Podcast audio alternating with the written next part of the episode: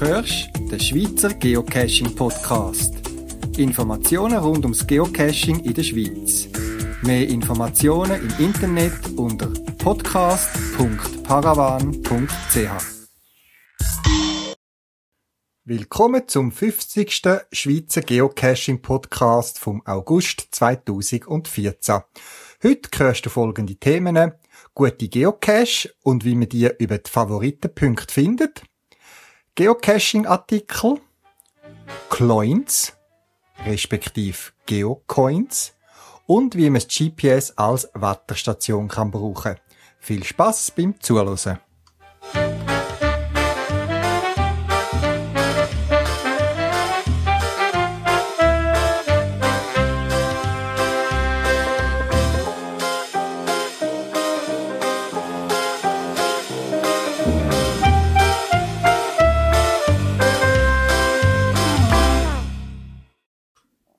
Sommerzeit ist Ferienzeit. Die einen Geocacher cachen weniger, weil sie wirklich mal Ferien machen und vielleicht gemütlich am Strand liegen und dort, wo sie in der Ferien sind, schon bald alle Cache gefunden haben. Andere wiederum machen speziell viel Cache, weil sie Gelegenheit haben, Sachen zu besuchen, wo sie vielleicht sonst nicht so könnten.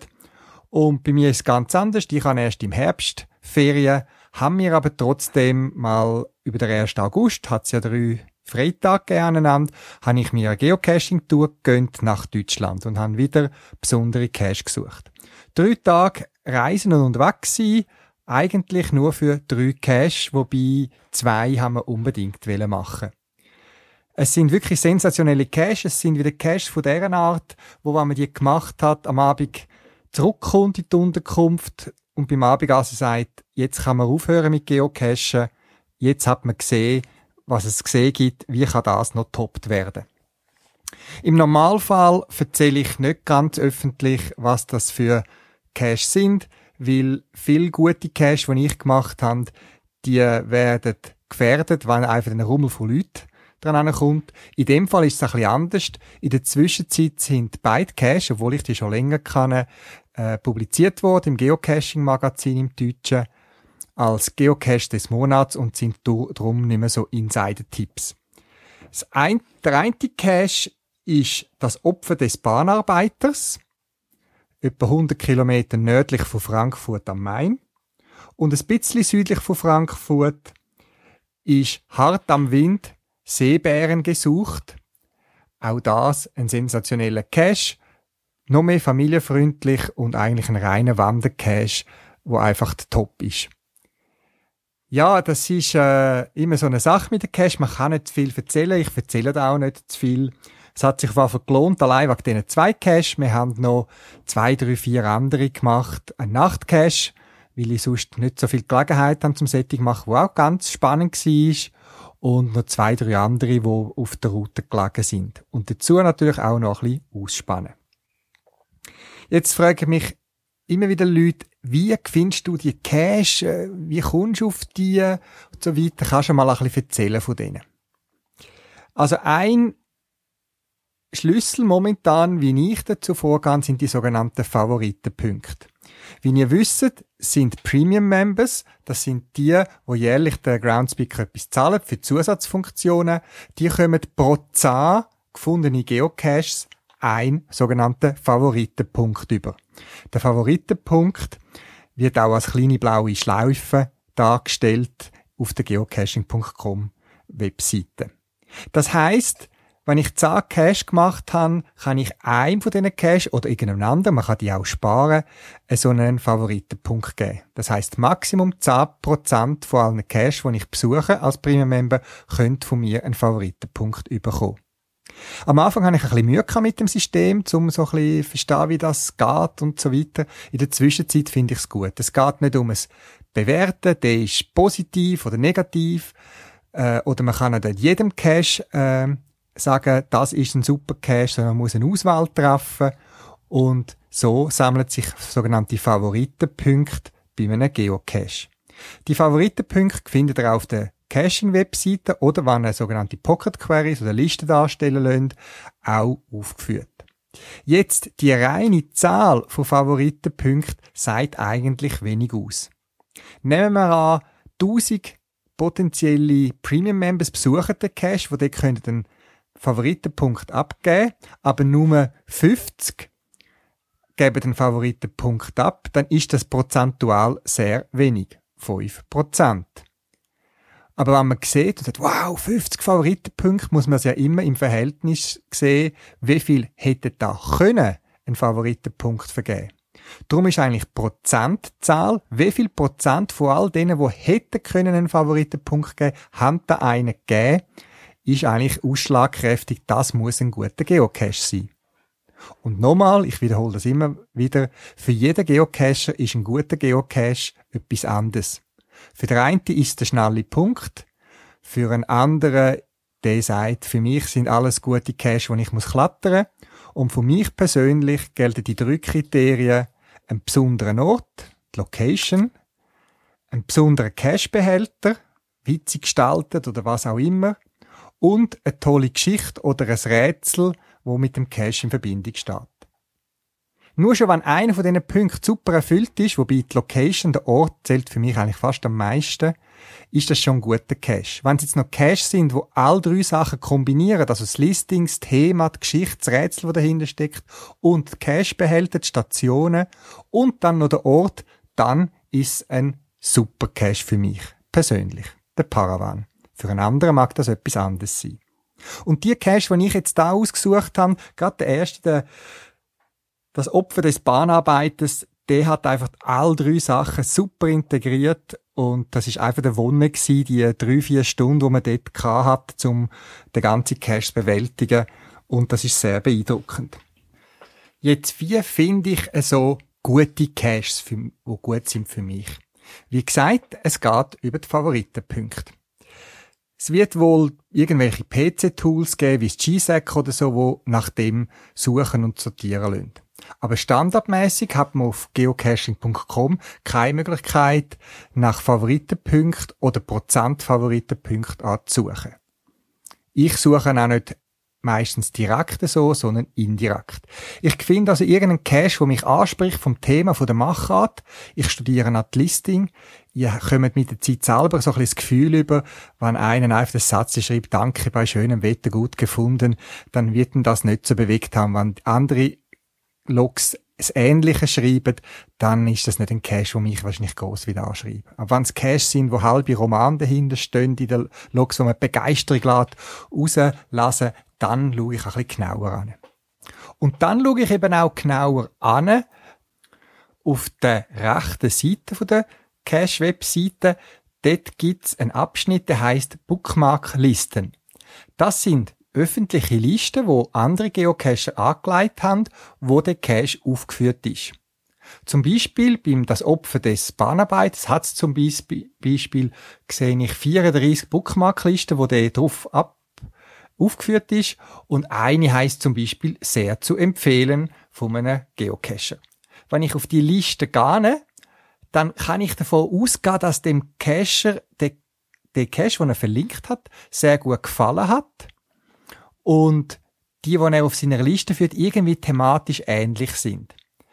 Wenn er also sagt, sehr zu empfehlen, dann hat ihm das Opfer des Bahnarbeiters gut gefallen und er hat vielleicht das auf die Liste genommen von anderen Caches, die ähnlich sind. Und dann habe ich eine Liste von Caches, wo ich mich ein bisschen durchklicken und anschauen, wie das aussieht, was das für Caches sind. Und so kann ich dann von einem Cache zum anderen mich so ein bisschen navigieren und finde plötzlich eine Sammlung von coolen Caches, die in dem, dieser Art sind. Nicht immer sind die näher beieinander. Der eine oder andere kommt dann auf meine To-Do-Liste und sagt, okay, wenn ich mal in dieser Gegend bin oder wirklich nicht mehr weiss, was machen, dann reise ich mal dorthin. Aber wenn man so ein paar hat, wo man sagt, da würde sich jetzt eine Tour lohnen, wie zum Beispiel jetzt bei uns da um, über den 1. August, dann habe ich den Cash, das Opfer des Bahnarbeiters, wo mein Hauptaufhänger war, als Zentrum genommen von einer Pocket Query und habe mal eine Pocket Query mit 1000 Cash machen lassen. Und die Pocket Query kann man ja dann sortieren nach Distanz, nach verschiedenen Kriterien auf der Webseite selber und eben auch nach Favoritenpunkten. Es kommt dann zwar nur die absolute Zahl von Favoritenpunkten. Man kann gar mal die ausscheiden, meistens, wo gar keinen Favoritenpunkt haben, wie zum Beispiel null.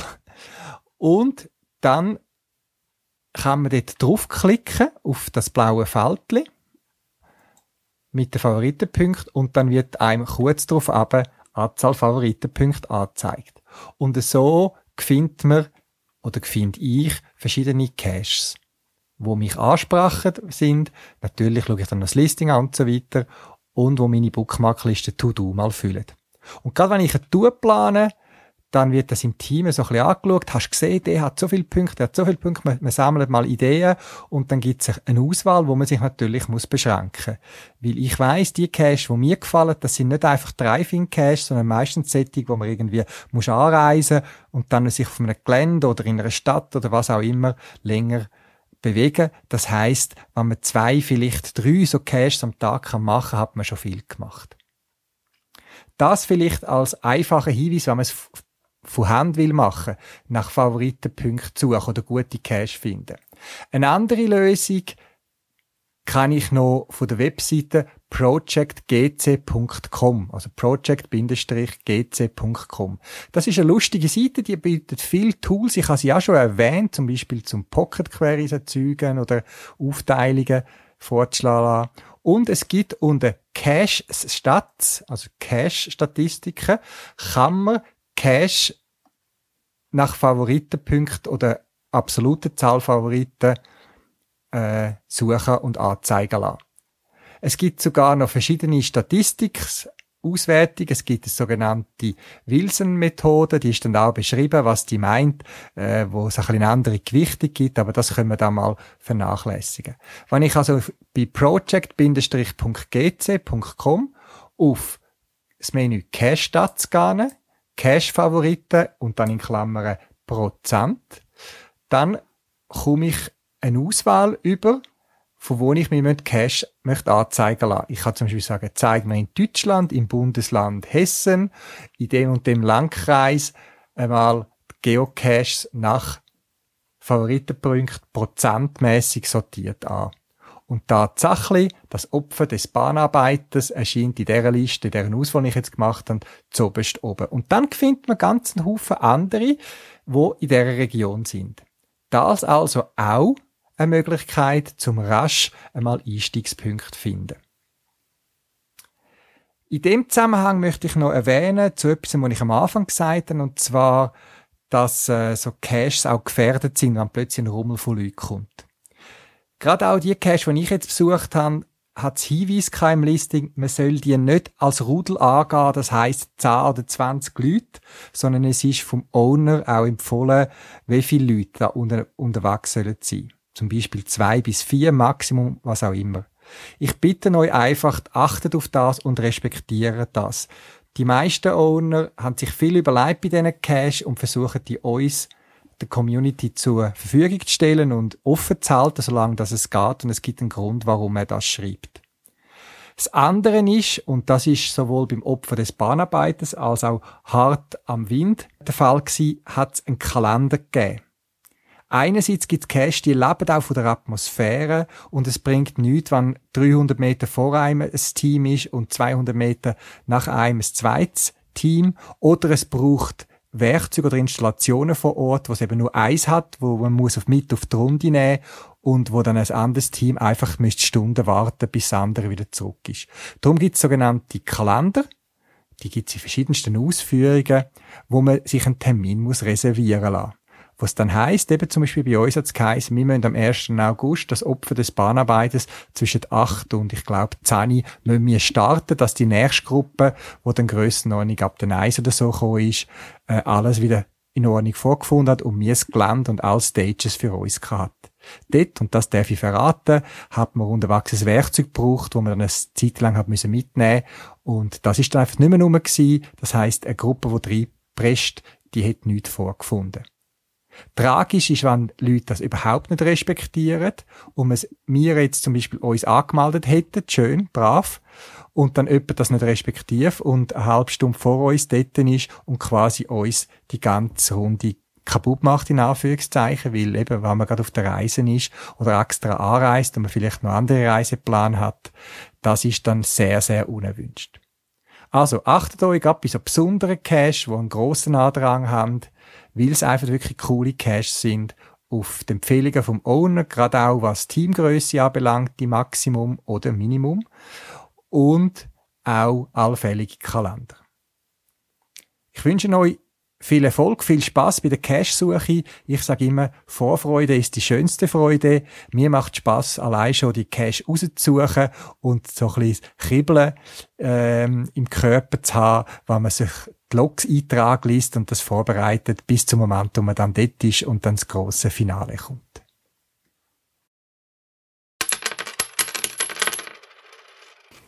Am Sohn von Bekannten habe ich einen Geocoin geschenkt, wie sie auch geocachen. Und die Buben in einem gewissen Alter haben natürlich gerade doppelt Freude an so glänzigen Dingen. Und das Lustige ist, dass der Bub den Coins Coins sagt. Und mir hat der Begriff noch gefallen, Coin. Jetzt, es ist ein spezieller Coin gewesen, nämlich ein Remake vom äh, Swiss Geocoin Classic und hinter dem gibt es eine kleine Geschichte, die ich euch möchte erzählen, gerade die, die noch nicht so länger am Geocachen sind. 2007 habe ich den ersten Geocoin in gehabt, wo in der Schweiz entstanden ist, was äh, ein Schweizer quasi rausgegeben hat. Und während dem Prozess, äh, Design und Hersteller suchen und so weiter, habe ich herausgefunden, dass noch jemand anderes dran war. Und wie es so ein bisschen eher ist, äh, Zusammenarbeit statt gegeneinander, haben wir gefunden, jetzt machen wir nicht das Wettrennen, wer der schneller ist, sondern wir haben uns zusammengetan und haben gesagt, okay, tun wir doch uns abstimmen und der erste Schweizer Geocoin, das sind dann eben zwei Geocoins gewesen. Es hat die modernen Ausführungen, der Swiss Geocoin Modern, wo er designt hat, weil er eher so ein bisschen modernes Design hat und ich habe also als eher ein klassisches Symbol drauf gehabt, Matterhorn, Edelweiss und so haben wir den miteinander quasi auch bekannt gemacht. Es hat dann dazu mal ein kleines Geocaching-Event gegeben, extra speziell zur Premiere von diesen Coins. Und von meinem Coin zum Beispiel hat es eine Gold- Version gegeben, Limited, wo ich dazu mal das Schweizer Geocaching Forum unterstützt habe, swissgeocache.ch slash Forum, der Treffpunkt für eigentlich alle Schweizer Geocacher, wo man Fragen kann stellen und Austausch betreiben. Und das ist dort neu gestartet und ich habe das auch finanziell unterstützen und darum ist ein Teil vom Erlös von der Gold Edition, was nur Limited gegeben hat, also eine ganz bestimmte Anzahl als Forum gegangen. Ja, aber vom anderen, von der Silberversion, die ist dann irgendwann nach einer gewissen Zeit ausverkauft gewesen, und weil mich immer wieder Leute gefragt haben, ja, hast du noch, ich möchte noch einen von den ersten Geocoins haben und so weiter, habe ich mich jetzt nach langer Zeit entschlossen, nochmal eine Serie zu, zu produzieren zu lassen mit dem Hersteller. Und die sind jetzt verfügbar. Und eben so ein Swiss Geocoin habe ich dem Bub geschenkt und bin so mit dem Wort Coin belohnt worden.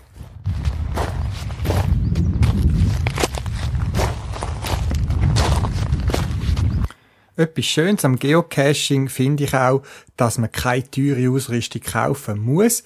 Ein GPS und ein Bleistift langen. Trotzdem gibt es viele nützliche Produkte Zwischenzeit mit dem Geocaching-Logo oder auch ohne, wo einem bei dieser tollen Freizeitbeschäftigungen hilfreich sein können. Es ist auch immer hilfreich, finde ich, wenn man Geocacher als Freunde hat. So hat man immer gute Ideen für ein Geschenkli auf den Geburtstag oder wo auch immer vom Coin, wo man immer kann brauchen über irgendwelche Bandeli zum GPS anhängen. Da hat man immer eine gute Idee und weiß, der Kollege oder die Kollegin könnte es auch brauchen. Was man auch brauchen kann, und das ist etwas, was ich eigentlich beim Geocachen sowieso immer dabei habe, das sind Socken. Es gibt in der Zwischenzeit Geocaching-Socken. Das sind so Sportsocken, speziell für den Outdoor-Bedarf, so ein bisschen Mischgewab, Baumwolle, Kunstfasern, wo gut sitzen, natürlich auch Blattern verhindern und je nachdem auch gut äh, sitzen, wo einem helfen auch längere Strecken gut zu laufen. Und in der Zwischenzeit gibt es eine Serie von einem namhaften ähm, Sockenhersteller mit dem Geocaching-Logo drauf. Das Bild und den Link dazu habe ich euch auf der Podcast-Webseite angebracht. Also, Socken kann man immer brauchen, ein ideales Mitbringsel oder ein Geschenk für sich selber.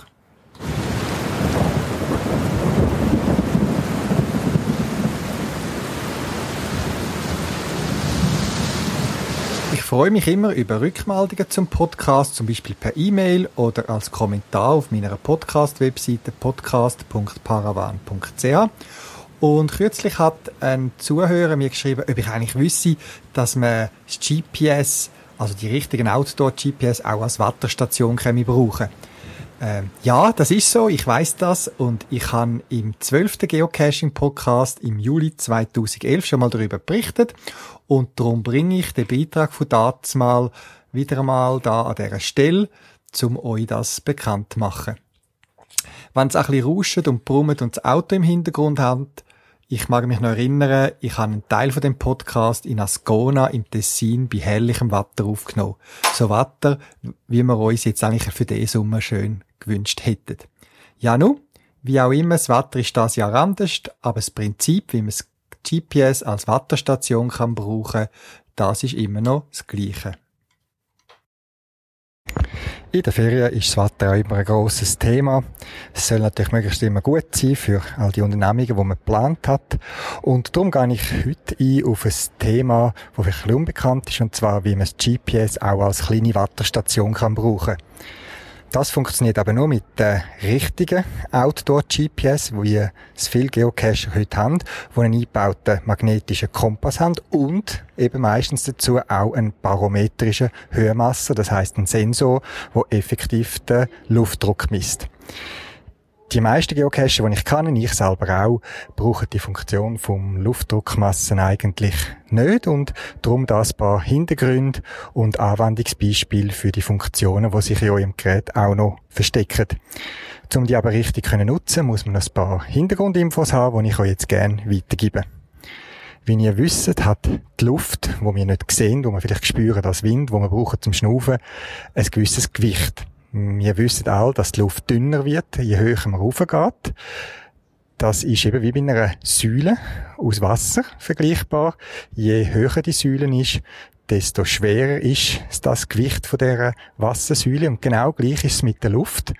Je höher rauf man kommt, desto kleiner wird die Säule an Luft über einem und je weniger schwer ist sie und je leichter ist eben der, das Gewicht.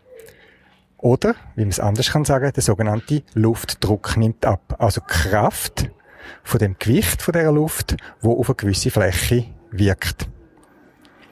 Wir wissen auch all, noch aus der Schule und wenn man die Wasserprognose regelmäßig schaut, dass es Hoch- und Tiefdruck gibt beim Wasser und dass im Allgemeinen tiefer Luftdruck für schlechtes steht und höherer Luftdruck für gutes Wetter. Wenn ihr also an einem Ort sind, dann kann man mit dem GPS sich den Luftdruck anzeigen lassen, wo gerade herrscht vor Ort. Interessanterweise findet ihr aber in eigentlich allen GPS, die die Funktion haben, zwei Anzeigemöglichkeiten. Das eine ist der sogenannte Absolut- oder Umgebungsdruck, also effektiv der Druck, wo der Sensor auf dieser Höhe oben misst.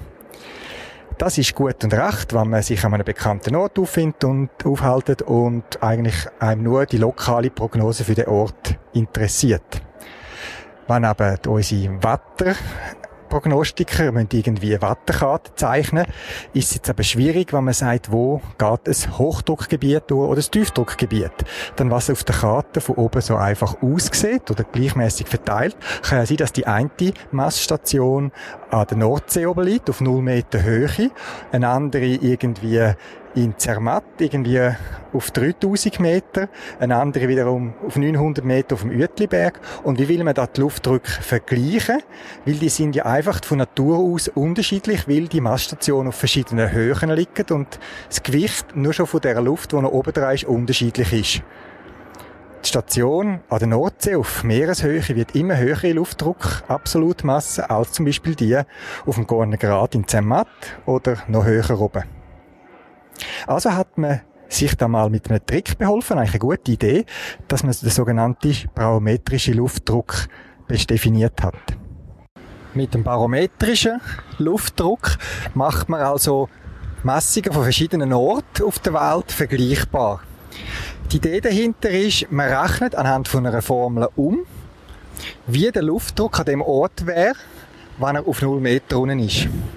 In dieser Formel fließt selbstverständlich, und das wisst ihr jetzt warum, die Höhe vom Messort mit ein.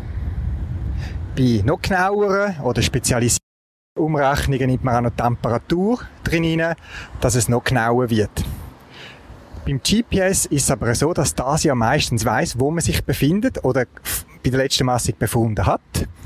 Und der barometrische Luftdruck wird eben ausgehend von der absoluten Luftdruck aktuell umgerechnet, wie wenn er auf 0 Meter unten wäre auf Meereshöhe. Wenn ihr also in der Wetterprognose irgendwelche Hochdruckgebiete sehen oder Tiefdruckgebiete, manchmal sogar noch mit Angaben von der Zahl, das ist meistens eine Zahl um 1000 Pascal, das ist eine Druckeinheit, dann ist das immer der barometrische Luftdruck, wo es vergleichbar macht, wo man dann wirklich sieht, wo gehen die Hochdruckgebiete durch, egal ob sie über einen Berg hineingehen oder über ein Tal oder was auch immer. Wenn ihr in der Schweiz, wo typischerweise alles über 0 Meter über Meereshöhe liegen, Alppunkte in der Schweiz, die beiden Drücke anzeigen lassen, stellen fest, dass der barometrische Luftdruck eben viel höher ist, also signifikant höher als der absolute Luftdruck. Warum, wisst ihr jetzt auch.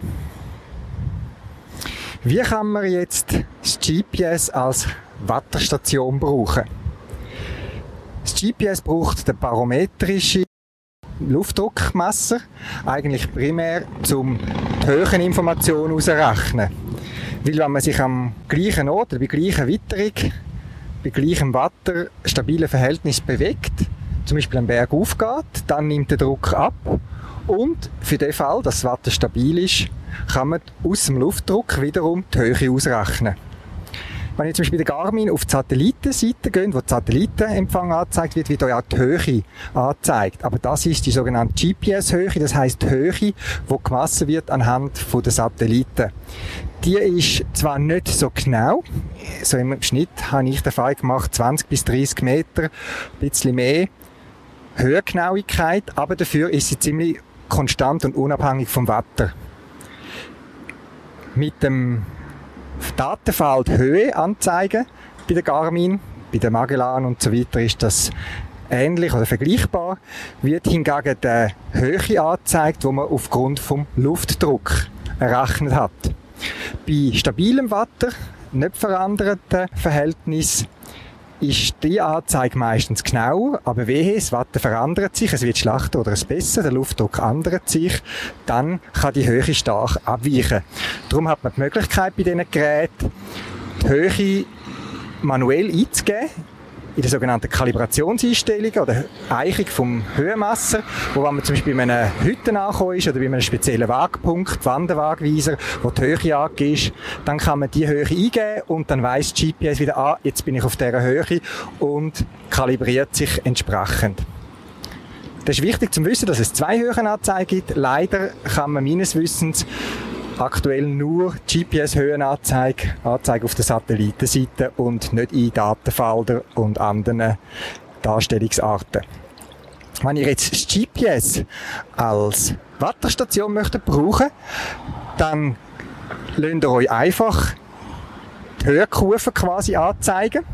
Dort kann man auch einstellen, dass es nicht die Höhe anzeigen über die Wagstrecke, die man zurückgeleitet hat, sondern den Luftdruck über die Zeit.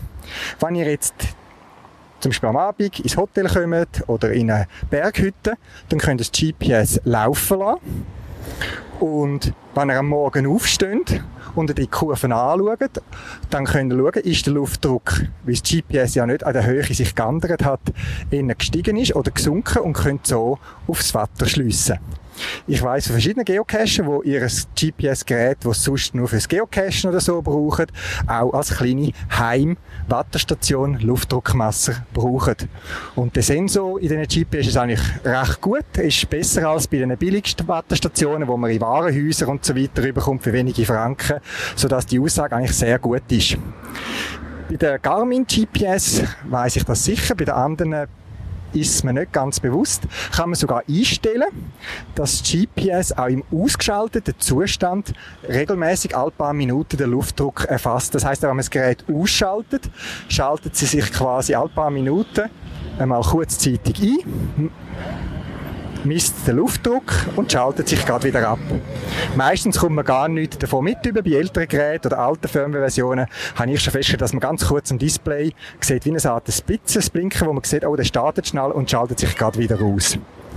Dadurch kann man auch im ausgeschalteten Zustand den Luftdruck erfassen und wenn man keine externe Stromversorgung hat, braucht das zwar auch Batterieleistung, aber viel weniger, als wenn man das Gerät dauernd eingeschaltet hat.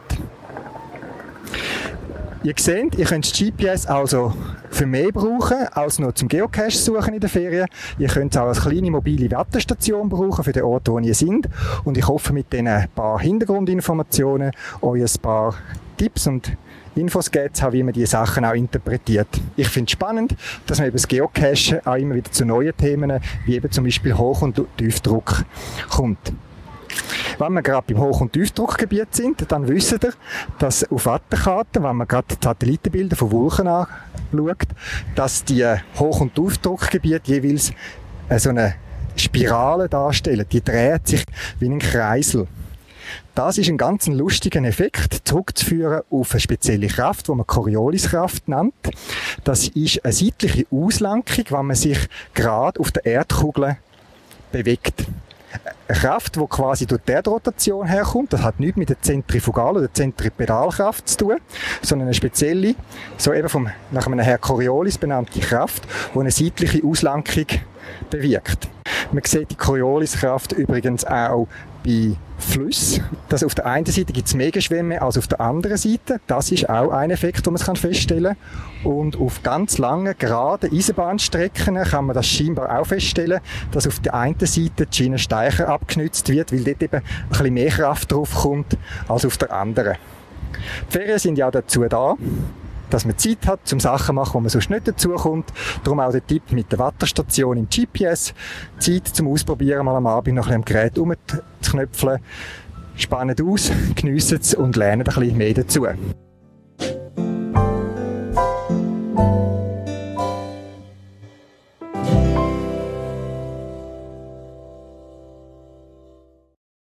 Das wäre es auch schon wieder für das Mal vom Schweizer Geocaching Podcast. Mehr Informationen und Links zu dem Beitrag findest du auf der Podcast-Webseite unter podcast.paravan.ch. Wenn du eine Idee oder einen Beitrag für den Podcast hast, schick mir eine E-Mail auf podcast.paravan.ch.